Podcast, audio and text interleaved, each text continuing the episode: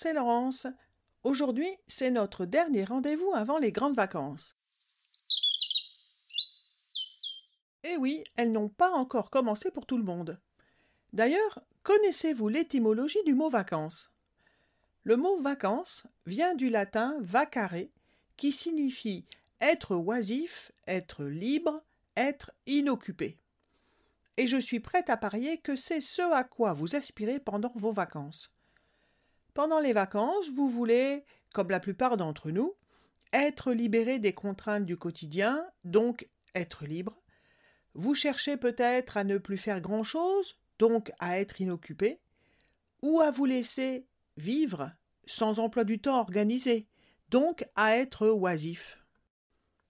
En un mot, les vacances, c'est le contraire du travail. C'est le moment de l'année où on se permet de ne plus travailler et où on veut que le quotidien, même s'il faut bien sûr l'assurer, doit être le plus léger, le moins contraignant possible. Deuxième petite question.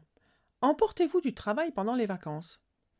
Si vous avez répondu non, alors, question subsidiaire, pourquoi n'emportez-vous pas de travail pendant les vacances? Probablement parce que pendant les vacances, vous voulez vous vider la tête, vous voulez faire un vrai break, vous voulez du vrai repos, une vraie différence avec le reste du temps. J'ai pas raison? Ok. Encore une question, s'il vous plaît. Pourquoi aspirons-nous tous à ce genre de vacances? À quoi ça sert de faire tout ça? Eh bien, ça sert à faire une pause dans le quotidien, ça sert à reposer son corps et à vider sa tête à se soulager de la charge mentale et de la charge physique accumulée toute l'année. Parce que, une fois le corps reposé et la tête vidée des soucis du quotidien et du boulot, il sera plus facile de retourner au travail, et on aura plus de ressources, plus de force, plus de confiance en soi pour la rentrée. Et si ça marche comme ça pour les adultes, il n'y a aucune raison pour que ça marche différemment pour les enfants. Donc, au diable les devoirs de vacances.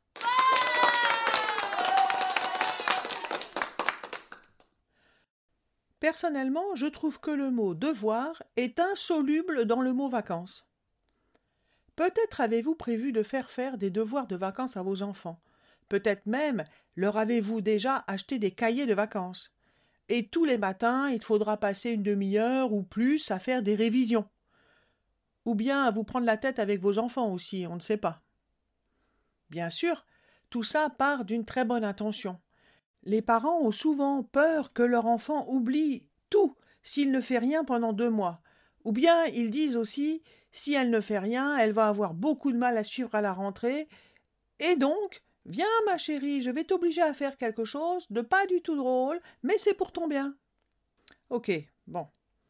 Ce sont de très bonnes intentions mais les devoirs de vacances sont une mauvaise réponse à une très bonne intention.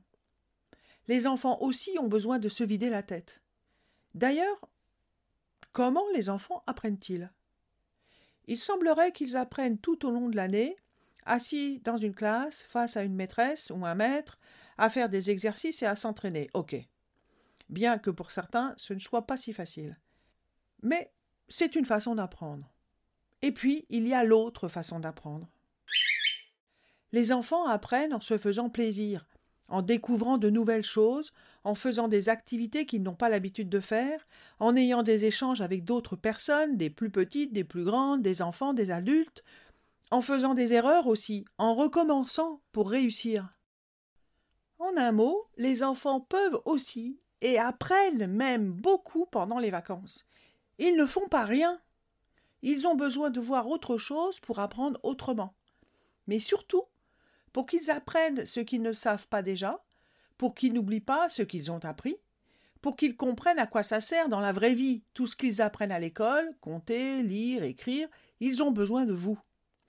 Ils ont besoin que vous leur proposiez des vacances riches, variées, agréables, ils ont besoin de faire de nouvelles expériences avec vous. Ils n'ont pas besoin de faire et refaire les opérations, les dictées, comme ils le font toute l'année. Pour les enfants, les vacances, ça devrait être comme un grand espace ouvert sur l'extérieur, une grande aire de jeu d'éveil, une grande aire d'apprentissage et de mise en application des connaissances acquises. Le moment des vacances, c'est pour les enfants une occasion idéale d'apprendre autrement. Et puis, vous n'êtes pas leur enseignant, vous êtes leurs parents. À chacun son métier, et les enfants apprendront mieux et plus de choses. Une chose qui les changerait de leur quotidien, c'est de ne plus avoir de tablette ou de téléphone. Pour que les enfants s'épanouissent en vacances, pour qu'ils en tirent le maximum, c'est-à-dire pour le repos du corps et l'apprentissage de l'esprit, il ne faut plus qu'ils aient de tablette ou de téléphone entre les mains. La tablette, ça les coupe du monde réel. Ils perdent l'imaginaire, ils perdent la curiosité, la réflexion, le partage, l'habileté et l'agilité de leur corps, ils perdent même le langage. Mais tout ça, vous le savez déjà, je ne suis pas la première à vous le dire, et je n'ai pas besoin de m'étendre là-dessus. Donc, un dernier petit conseil que je vous donne, ne leur dites pas si tu fais tes devoirs, tu pourras avoir ta tablette. Si vous dites ça, d'abord, vous insistez pour qu'ils fassent leurs devoirs. Mais aussi et surtout, vous laissez comprendre que l'usage de la tablette est une récompense. Or, pour un enfant, ce n'est pas une récompense, c'est un fléau. En leur promettant la tablette, comme récompense de leurs efforts, vous valorisez la tablette et vous dévalorisez l'effort fourni. Non seulement la tablette est un danger pour les enfants, mais il y a tout à parier que, si votre enfant fait ses devoirs, il les fait pour la tablette, pas pour ce qu'il apprend. Donc, il n'apprend rien. Sauf que la tablette, c'est quelque chose qui a de l'importance, puisqu'il faut fournir un effort pour l'avoir. Voilà.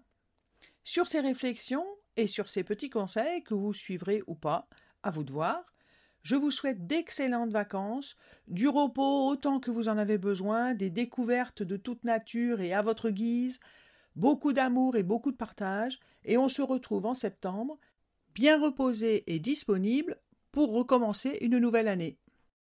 Vous pouvez, comme d'habitude, me laisser vos questions, vos réflexions, vos commentaires sur le compte Instagram Laurence Palo Alto, L-A-U-R-E-N-C-E-P-A-L-O-A-L-T-O. Je vous en remercie, je vous répondrai même pendant les vacances, et je vous dis à très bientôt, portez-vous bien, au revoir.